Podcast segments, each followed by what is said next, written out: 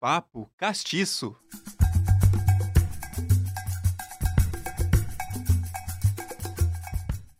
Olá, sejam bem-vindos a mais um Papo Castiço. Sou a professora Joyce Dias e estou aqui novamente com vocês para mais um papo interessante, mais um papo castiço. Hoje mais uma convidada super especial. Ela já esteve aqui em outros programas, em outros podcasts aqui da Rádio Ninter, que é a rádio que toca conhecimento, traz muito conhecimento para nós e para todo mundo que tem interesse em diversas áreas. E teve repeteco, ela voltou para falar hoje sobre um assunto bem interessante. Ela acabou de defender o doutorado dela, vai falar um pouco para a gente sobre esse tema também. Queria agradecer, primeiramente, a toda a equipe da CNU que está aqui presente hoje, acompanhando mais um programa, apoiando como sempre, e agradecer você que nos assiste todas as quartas-feiras, às 10 da manhã, tem um Papo Castiço no ar, então obrigada pela sua presença. E para quem está chegando agora, o Papo Castiço, como eu disse, acontece toda quarta-feira às 10 da manhã, com um convidado especial para vir falar aqui sobre o povo preto, esse povo bonito, cheio de alegria, sobre suas sobre suas batalhas, sobre suas vitórias, sobre suas histórias pessoais, suas conquistas, e eles vêm aqui compartilhar um pouquinho com a gente sobre isso. Então é uma honra para mim estar aqui novamente com vocês. E como todos os programas que eu tenho aí conduzido, eu começo com uma reflexão. Vamos lá? De acordo com o dicionário, raça é a divisão tradicional e arbitrária dos grupos humanos determinada pelo conjunto de caracteres, caracteres físicos hereditários, cor da pele, formato da cabeça, tipo de cabelo, entre outros. Porém, a despeito de ampla utilização do termo raça, cresce entre os geneticistas a definição de que raça é um conceito social, muito mais que científico. Então, quem criou essa teoria e distinção quanto às raças? E mais, quem categorizou a superioridade de umas e a inferioridade de outras. Nessa semana, no Papo Castiço, nós vamos debater sobre como podemos discutir raça no Brasil hoje. E para essa conversa, eu recebo aqui Jussara Marques de Medeiros. Jussara é assistente social, mestre em tecnologia e doutora em educação. Realiza pesquisa na área de educação, da seguridade social e da assistência social, com ênfase nos seguintes temas: gênero, raça, divisão sexual do trabalho, política social e educação. Jussara também é professora da nossa pós-graduação aqui da Uninter e, ele, e ela escreve material didático para a disciplina de Relações de Gênero, Raça e Etnia. Jussara, seja muito bem-vinda. Obrigada. Que bom você estar aqui novamente com a gente, agora no Papo Castiço, para falar aí sobre essas pesquisas que você desenvolve, que é tão importante, né? Muita informação para o Papo Castiço. Então, obrigada pelo seu tempo, por estar aqui com a gente hoje. E vamos conversar um pouquinho? Vamos. Então, vamos, vamos lá. Jussara, a gente sabe que o racismo ele está presente no, no país, né, no mundo como um todo, já há bastante tempo. Queria saber, assim, de que forma ele vem sendo estudado uhum. atualmente. É, quando a gente fala normalmente em racismo, né? Você começou trazendo, e eu sei que isso vai trazer depois essa questão, é, que tem uma questão social quando a gente fala em racismo, eu vejo que é muito quando um povo em contato com outro povo, existe aquela questão de não entender muito bem como o outro povo é, né? A gente tem, assim, aqueles relatos dos, de quando os portugueses na colonização estão no Brasil, que é, é, eles jogando indígenas no rio para ver se tem alma, se boia, e os indígenas matando para ver se o sangue deles é vermelho e assim por diante, né? Então, é aquela coisa da descoberta e do, do, do que é diferente e do que é novo. Mas a gente tem uma hierarquia né, em relação a isso quando a gente vai falar do, do, dessa questão racial, existe uma hierarquia, porque isso foi criado, isso foi criado historicamente, e a gente pode dizer que começa na colonização e começa com algumas teorias aí. Né, das quais a gente vai vai falar um pouquinho no decorrer. E como que você define o termo racismo? O que é o racismo atualmente? Então, é, quando você começou, você falou essa questão da que a raça, de forma biológica, não existe. E quando a gente vai estudar relações étnico-raciais, normalmente é um argumento que as pessoas usam, né? Não existe raça, todo mundo tem o mesmo sangue, e a gente fica batendo na questão racial. Só que, como existe uma questão do racismo, realmente, raça biológica hoje não, não tem sentido se a gente não for estudar o racismo, porque são as diferenças, essas diferenças de pele que você falou no começo, trazem hierarquias humanas, é, fazem com que as pessoas tenham ou não algumas vantagens e desvantagens, então existe o racismo. E como existe o racismo, a gente vai falar em raça, sim, como um conceito não só social, como também político. Entendi. E atualmente, como que o racismo ele, ele se manifesta no nosso país? Existem, você falou sobre hierarquia, né? Sobre é, ele se manifesta de várias formas. Sim. A gente tem vários dados hoje que mostram como ele se manifesta e várias frentes, né? Então, nós temos jovens de 18 a 29 anos, que os dados mostram que, que morre muitos negros, meninos negros, nos fins de semana, e muito mais a população negra, a gente se referindo como um todo. As mulheres negras, na sua maioria, né, 70, mais ou menos um, um perfil de 68 a 70% de mulheres negras estão nos serviços domésticos. Até hoje, porque a gente tem essa questão da casa grande, quando a mulher negra sai da casa grande, e existe aquela, aquele desejo de embranquecer no Brasil a população, é, são trazidos os imigrantes, mas as, as donas, né, essas mulheres negras não têm para onde ir. E elas acabam permanecendo nas casas grandes, se tornando domésticas. A famosa história da mãe preta, uhum. que é aquela, uhum. aquela mulher negra que é preta, de alma branca, né? Que se falava nos livros aí que a gente acompanhava, né? De, de história. Elas vão permanecer na, é, como domésticas e até hoje o grande parte do trabalho doméstico são das mulheres pretas. Inclusive até não só nos livros, mas a gente vê em, em filmes e novelas, né? Que a maioria das mulheres negras elas Sim. estão sempre na mesma posição, que é sempre servindo, né? Eu acho Sim. que também vem daí. Não, e brigando, né? Por isso, a gente tem atrizes aí que brigaram por esse lugar, né? Em relação a esse lugar sempre de doméstica que a gente vê. E as outras questões, também é uma questão, né? Na TV, assim, de se manter. Existem, é, existem pessoas que estudam a questão dos livros didáticos, porque os livros didáticos especificamente eles mostram sempre a população negra naquele trabalho servil. A gente viu um livro didático, inclusive, há pouco tempo saiu do, do, é, de uma, uma editora famosa, colocando que, que, os, que os meninos negros no caminho, as crianças negras no navio negreiro, é, ficavam brincando e brincavam de escravos de Jó sem saber que dali a pouco eles seriam escravos, usando o termo escravos, né? Que a gente usa hoje escravizados pela questão que ninguém se tornou escravo por vontade própria. Sim. Então a pessoa foi escravizada, né? Uhum. Alguém colocou ela naquela situação. Sim. Uhum. E foi, teve todo um movimento em relação a isso, e a editora dizia: não, mas vocês só veem o um lado negativo, a gente quis ver um lado positivo. E na verdade, é, o que se constata historicamente que nem havia crianças que conseguiam sobreviver nos navios negreiros, de tanto que era violência. Quando a criança chorava ou quando ficava doente, eles jogavam no mar, né? Foi uma coisa extremamente violenta que não tem como a gente chegar e dizer eu quero amenizar essa situação e como e como isso acontece depois. Então tem várias frentes hoje que a gente consegue fazer essa leitura. Né? E interessante que você não é a primeira pessoa que passa aqui pelo Papo Castiço que comenta sobre os livros didáticos, né? Que é algo muito presente e, e bem recente ainda, inclusive, né? Não faz uhum. muito tempo que ainda se tem toda essa questão do povo negro presente nos livros didáticos nesse formato, né?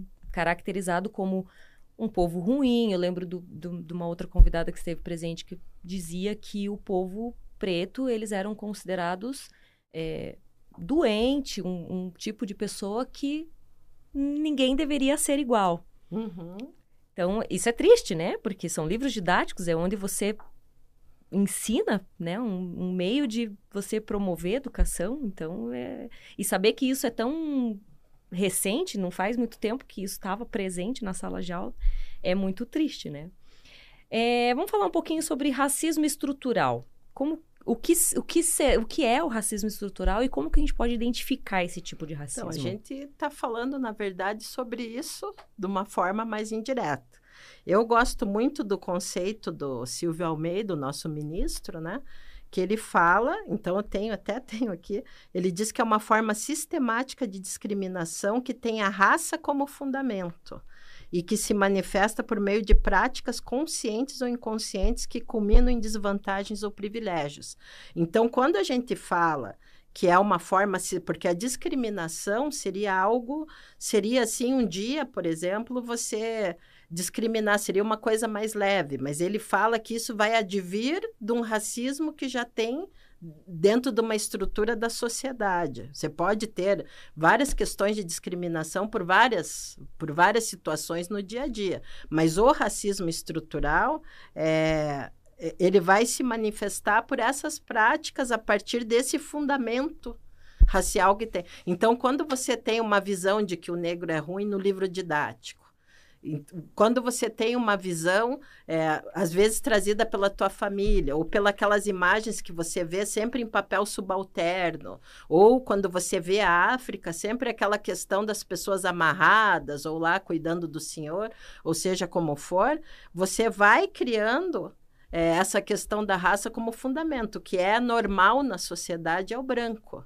não é o negro. Então, um ambiente que tem bastante negro, as pessoas estranham, mas um ambiente que tem bastante branco, não. Ninguém estranha. Ninguém estranha. É, é comum, é normal. E daí a gente vê, né? Tem fotos, por exemplo, a turma da formatura da Bahia, que apareceu uma foto mostrando como que era a turma Bahia, é, é 80% de população negra. A foto só tinha pessoas brancas, tinha uns duas pessoas negras, num, num estado que tem 80%. Aí no Rio de Janeiro tinha uma foto dos garis, assim, uma foto com os garis que tinha 99% dos garis eram negros. Uhum. Não que a gente esteja falando, mas a gente fala dessa coisa dos privilégios, né?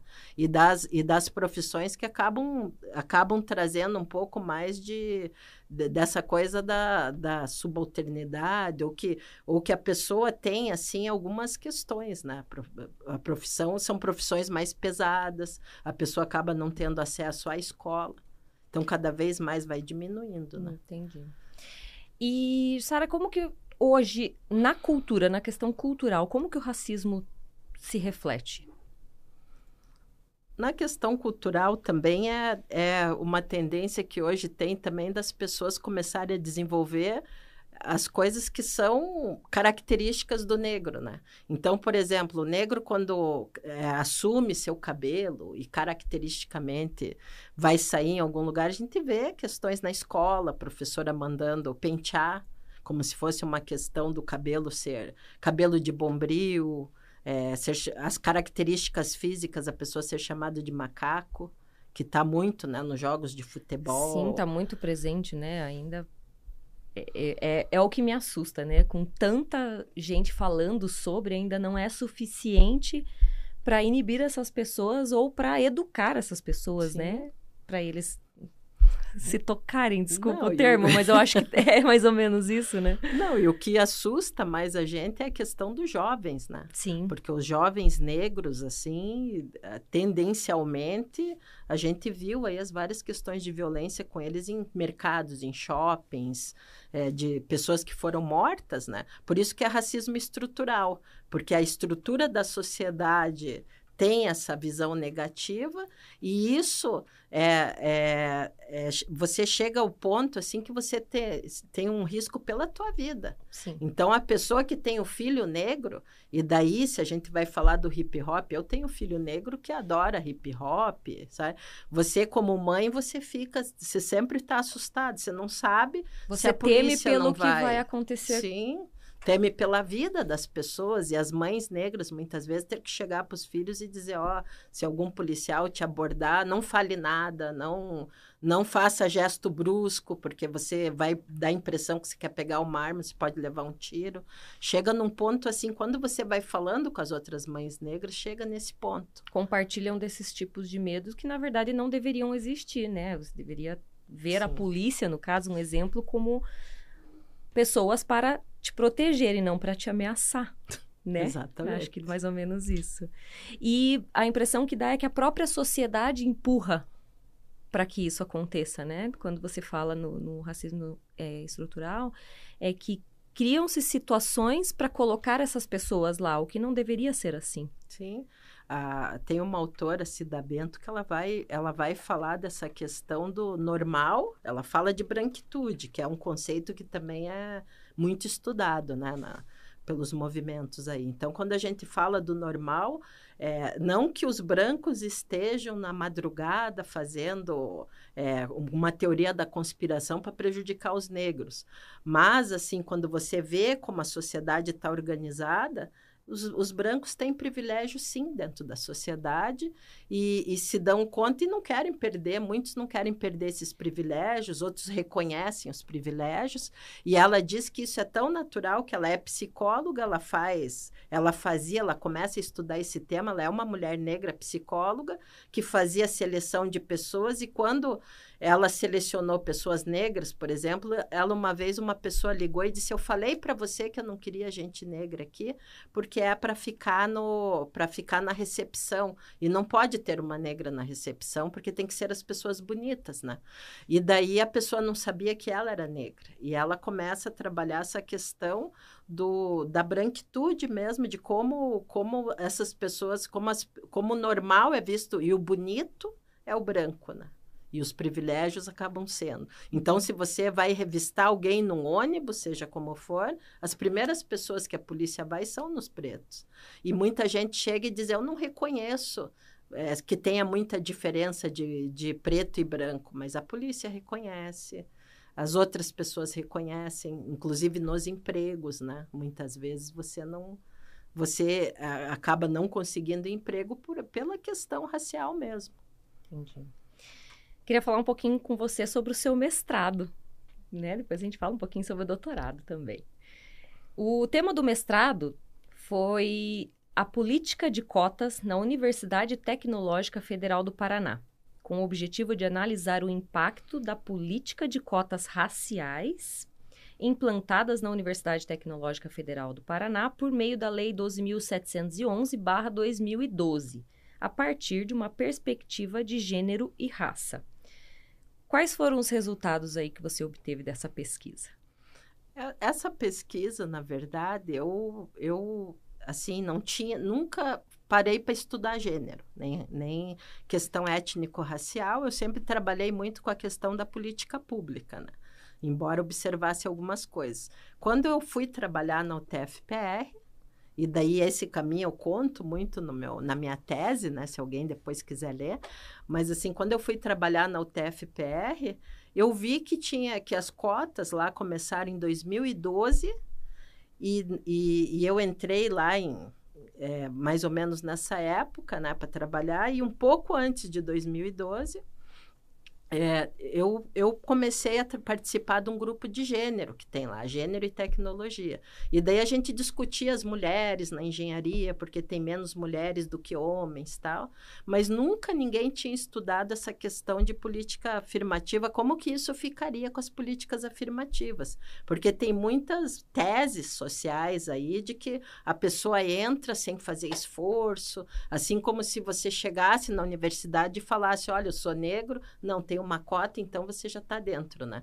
Na verdade, você tem que passar por uma seleção como qualquer outra pessoa, tem que atingir uma nota a nota mínima lá para você poder se manter na universidade. E o, e o que vai mudar depois não é o, o você saber o básico, né? Ninguém entra assim sem, sem que esteja fora totalmente. E nas engenharias na UTFPR ainda é pior, porque a gente tem assim uma carga de matemática muito grande, que é uma dificuldade muitas vezes para quem tem o ensino básico que acaba não tendo acesso, como tem a, acesso uma pessoa que vai para o ensino para o ensino não público, né, e que, e que consegue se dedicar só àquilo, porque muitos adolescentes que estão na escola pública, muitas vezes, acabam trabalhando, né, Sim. acabam estando na rua, Sim. acabam trabalhando, é outra realidade. Conciliar Aí, o estudo com o trabalho, né, às vezes. É pra... complicado. Uhum, e daí eu comecei a fazer, e daí as conclusões, né, como depois de fazer esse estudo, que a gente começou a ver é que, mesmo com as políticas afirmativas, daí tem essa diferença de cota para a política afirmativa, porque a política afirmativa, você está falando a política social, que é aquela que é criada a partir de uma lei, que, que daí o Estado tem como obrigação, e a cota seriam as vagas, né? A gente entra mais na questão das vagas aí. Então, dentro da política afirmativa, a gente começou a observar que, mesmo com as políticas raciais, tinha engenharia que não tinha mulher negra. Tinha uma maior parte de mulheres brancas, mas muito menor do que os homens brancos, e não havia mulher negra, aquelas, algumas tradicionais, engenharia mecânica tal assim como outras, mas esse número nos surpreendeu, inclusive, de ver que mesmo assim, daí que a gente achava que tinha, eu comecei a pensar, tem alguns cursos que acabam tendo mais ingresso de pessoas negras do que outros, e nas engenharias realmente não, te, não teve esse ingresso. Entendi. Tá. E agora sobre o doutorado, né? Porque depois de mestre, ela foi atrás do título de doutorado e, nossa, parabéns por isso, inclusive, porque eu acho que é um mérito muito grande de quem tem essa coragem é. de enfrentar um doutorado, porque são quatro anos de muita dedicação, né? Sim. Você tem que estar ali presente, estudando, pesquisando, não é só ir para aula. É, o mestrado já é um caminho difícil, o doutorado um pouquinho mais, né? Digamos assim. Então, recentemente, a Sara defendeu o doutorado dela com o tema Lugar de Mulheres Negras é nas engenharias? Então, é uma pergunta aí que ela fez, né? Um estudo em duas universidades federais do Paraná. Conta um pouquinho para a gente sobre o resultado desta pesquisa, no caso. É, nesta pesquisa, digamos, entre aspas, o bicho pegou um pouco mais, né? Porque é, quando eu entrei, eu queria dar continuidade para aquela pesquisa anterior, mas aí eu estava em outra universidade meu orientador na época jogou o desafio, disse, você não quer ver as duas, comparar, porque uma já é... Então, o trabalho que a gente teve foi fazer essa assim, quando você trabalha com pesquisa comparativa, você tem as especificidades de cada uma e tem aquilo que é comum. E o que tinha em comum era a política de cotas tal. Só que a Universidade Federal, ela tem uma política de, eh, de cotas, de política afirmativa desde 2004. E a UTFPR, ela cria as políticas afirmativas com a lei, a Lei 12.711, que é de 2012, que daí a lei determina, ela fez, né? E daí eu fui atrás de ver por que, que esses processos eram tão diferentes, porque são currículos, embora sejam engenharias diferentes tal.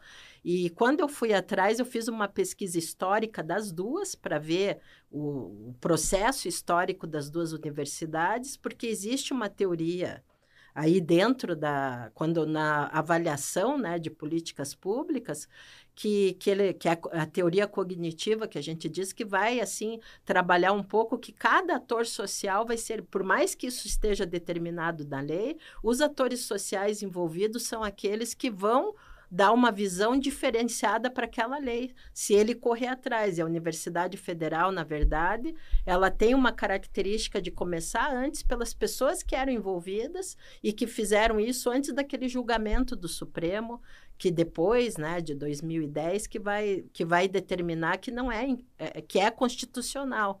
E daí, depois disso, que o TFPR vai assumir. Então, o TFPR já tinha, as suas políticas afirmativas eram mais voltadas para a questão da vulnerabilidade do que propriamente questão racial, e a, e a UFPR já trabalhava com isso desde 2004. E daí, quando você vai comparar as duas, vai aparecer algumas diferenças aí, que são muito específicas, mas, por exemplo, a UFPR já tem um número assim mais equilibrado de, de homens e mulheres nos cursos do que a UTFPR, uhum. que ainda tem um número de homens muito maior, muito embora maior. tenha muito mais engenharia. Então, na Federal do Paraná, você notou que tem uma presença de mulheres maior do que na do tecnológica. Que na, na, tecnológica. E os textos que eu li, porque daí li várias coisas, o que, que a gente vê que que daí eu fiz uma pesquisa lá de, de que a gente faz uma revisão sistemática, que também Sim. dá um. Você pega todos os artigos daqueles dá anos. Muito trabalho, muito uma revisão trabalho, né? sistemática. Né? E o meu orientador é expert nisso, então tinha que caprichar. Né? Mas menos mal, porque eu... ele te orientou bem os caminhos, né? Porque uma Sim. coisa é você fazer uma pesquisa é, sistemática sem muita orientação e outra você é, ter alguém não, ali. A gente teve todo. Um... E daí o que a gente vê né, na pesquisa sistemática, especificamente, é que você acha poucos textos que vão fazer esse. Política afirmativa, você, é, se você jogar lá de 2012, com a lei até hoje, vai aparecer mais de 300 artigos, e principalmente trabalhando com questões assim de, de pesquisas, né? Porque quanto mais é perto daquela revisão que era para ser feita agora, né? No, em 2022, 2022 no caso, uhum. quando tinha a revisão, aparece bastante artigo revisando, assim. Mas, quando você fala em gênero, é muito pouca gente que pensa, porque uma coisa é você dizer a população negra aumentou nos cursos, outra coisa é você ver quais cursos a população negra aumentou. Uhum. E daí existe aqueles cursos considerados, entre aspas, de prestígio, não que sejam melhores que outros, mas que as pessoas procuram mais, por exemplo, medicina, tem um texto né, na, é, que fala sobre isso, até da Universidade Federal, que mostra que no, no curso de medicina ainda ingressa menos pessoas negras do que, que é o curso mais concorrido, e o curso que tem ingressado mais pessoas negras são, na, é, via de regra, nas licenciaturas, na federal, na pedagogia alguns outros cursos assim que é diferente um pouco da UTF-PR que tem mais engenharias uhum. e que daí você não vê ingresso quase nenhum, né? Ah, Homens entendi. assim um pouquinho mais que mulheres e na UFPR tem lugares que tem mais mulheres até do que homens negros. Então existe aí esse contraponto entre as duas. Jussara, queria saber um pouquinho sobre você, professora aqui, nossa, da pós-graduação, né? Você está escrevendo um material é, sobre a disciplina Relações de Gênero, Raça e Etnia. Como que foi esse convite? Como que está sendo elaborar esse material? Eu, fui, eu fiz esse material alguns anos atrás, uhum. até, e era voltado para uma era voltado até para o curso de serviço social, né, na época. E o que aconteceu é que quando a gente discute gênero, numa perspectiva, várias perspectivas, tinha uma, um tópico lá que era gênero e violência tal. E tinha na Uninter alguns designers que, que faziam os desenhos tal, que se envolveram para chuchu naquilo e deu uma discussão até interna na época. Uhum. Então a gente chegava teve quando apareceu o tema gênero e violência, um dos meninos fez um desenho que era uma boneca quebrada. E daí o pessoal internamente achou que ficava meio violento, tal. Daí mandavam para mim, veja-se. Mas a boneca quebrada é o que, né? Ele não colocou, não expôs nenhuma criança. Mas a gente estava falando da questão de violência mesmo, tal. E, e aquilo deu... E eu me envolvi muito naquilo, né? E a gente fez um módulo que aparecia várias questões. A questão da, da violência, essa questão da, do, dos cargos, da mulher negra, várias... Sobre várias... Divisão sexual do trabalho. E daí foi... foi a, a, a coordenadora gostou na época e agora a gente está atualizando de uma forma mais ampla.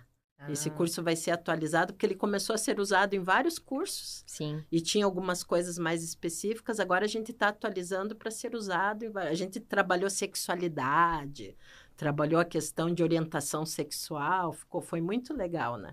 E agora a gente vai fazer uma coisa muito mais ampla aí.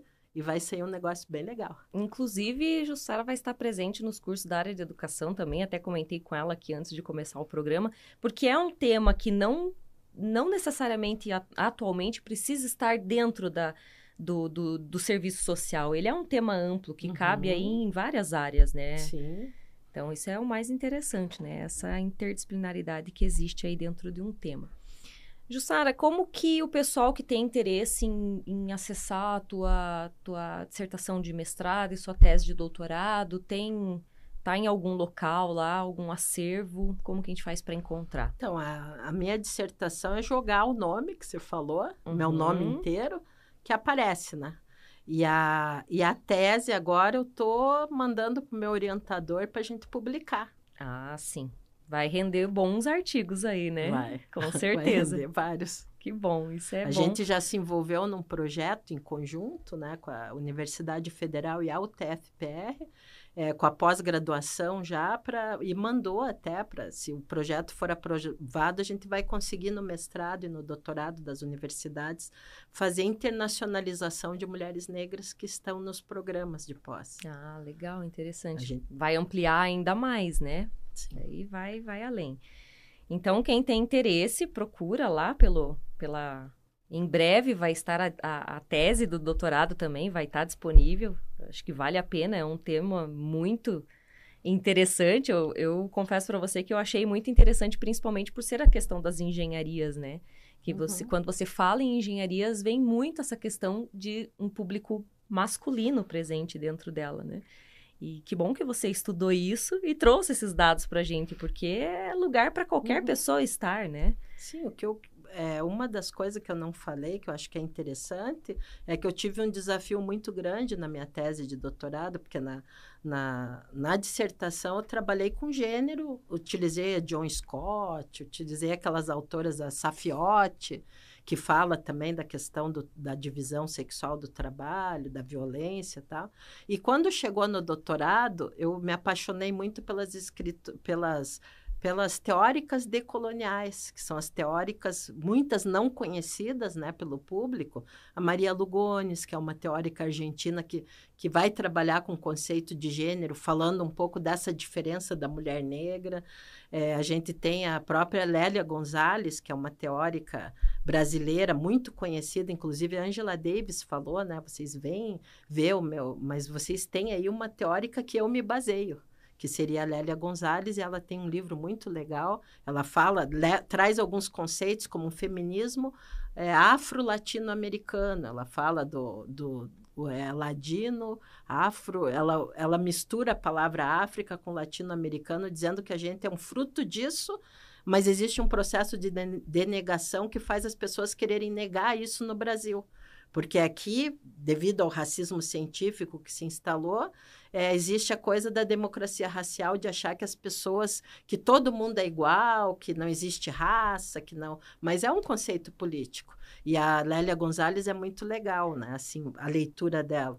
E daí houve um desafio na minha banca de qualificação que eu tinha que usar a análise dos gráficos que eu coloquei, que eu coloco o gráfico, que o meu marido é, que é engenheiro, né, me ajudou muito com a questão dos gráficos lá, e daí eu tinha que fazer análise daqueles gráficos usando a, a questão do decolonialismo, porque eu coloquei elas na análise teórica que era um desafio. E daí eu uso conceitos dela nos gráficos. Então ficou aquela coisa super, aquela análise super metodologia científica, assim, comprovada, né? Comprovadamente, europeia, né? Uhum. entre aspas, mas fazendo uma análise usando a, a, teoricamente as, as, as, referências. as referências decoloniais. É, isso é interessante porque daí ela não traz só números, né? Existem fundamentos aí por trás dos números, isso é muito interessante. Jussara, a gente está caminhando para o final do nosso papo castiço, né? Eu sempre falo que tudo que é bom dura pouco, inclusive conversas boas também duram pouco. Queria abrir o espaço para você deixar um recado, que você quiser, agradecer, né? E se, se despedir do pessoal que está nos acompanhando agora. Eu tenho que agradecer né, a, a, a oportunidade. E, e, uma das questões assim que eu aprendi muito nesses últimos anos, nesses estudos que eu tenho feito, é que a gente tem muitos autores, tem muita gente que escreve no Brasil, né, que no Brasil, aqui no nosso espaço latino-americano não conhecido, que é um desafio mesmo procurar conhecer mais as nossas as nossas fontes aqui, que a gente tem fonte muito boa também que a gente pode estar tá usando nesses estudos, né? Então, eu espero bastante, né, que isso, que todo mundo possa acompanhar a nossa pós depois Sim. e possa estar tá procurando essas, essas, essas teóricas e, e, estudando dentro dessa concepção que a gente tem aqui, que é muito forte, porque a gente tem um racismo muito específico brasileiro. Não é o mesmo racismo é, dos Estados Unidos que todo mundo fala, mas a, muitas vezes ele acaba sendo pior porque ele é muito mais sutil. Quer dizer, lá você sabe o chão que você pisa. A pessoa vai lá e diz, ah, você é lá e eu aqui. E aqui as pessoas, não, não existe tal, mas daí você não consegue estar naquele espaço. Aquele racismo por ser velado. Negro, ali, aquela né? coisa velada que uhum. existe, sim, e que a gente tem que começar a pensar nisso, né? Tá? Exatamente. Tá? Então, agradeço muito né, o espaço para poder apresentar a minha tese. E até a próxima aí. Isso mesmo, até a próxima. Porque convidados assim como a Jussara são sempre bem-vindos, não só no Papo Castiço, daqui a pouco ela pode estar em outro programa falando um pouco mais sobre a, a tese do doutorado, né? Pessoas assim com conhecimento e dispostas a compartilhar esse conhecimento. A gente sempre fala, né? Conhecimento a gente não pode guardar pra gente, a gente tem que compartilhar. Então, minha vez de te agradecer mais uma vez por estar aqui com a gente na bancada do Papo Castiço, falando sobre esse tema tão interessante. É, por você estar envolvida com essa causa também, né? A gente precisa de pessoas que estejam dispostas para estar envolvida nessas causas, isso é de extrema importância. Então, obrigada pela presença. Obrigada a você que nos acompanhou em mais uma manhã de quarta-feira. Convido já para a próxima quarta-feira estar tá aqui com a gente de novo. Vai ter mais um convidado especial, com certeza, para vocês conhecerem a história. Eu me despeço, agradeço a presença de todos, espero vocês e até lá. Papo Castiço.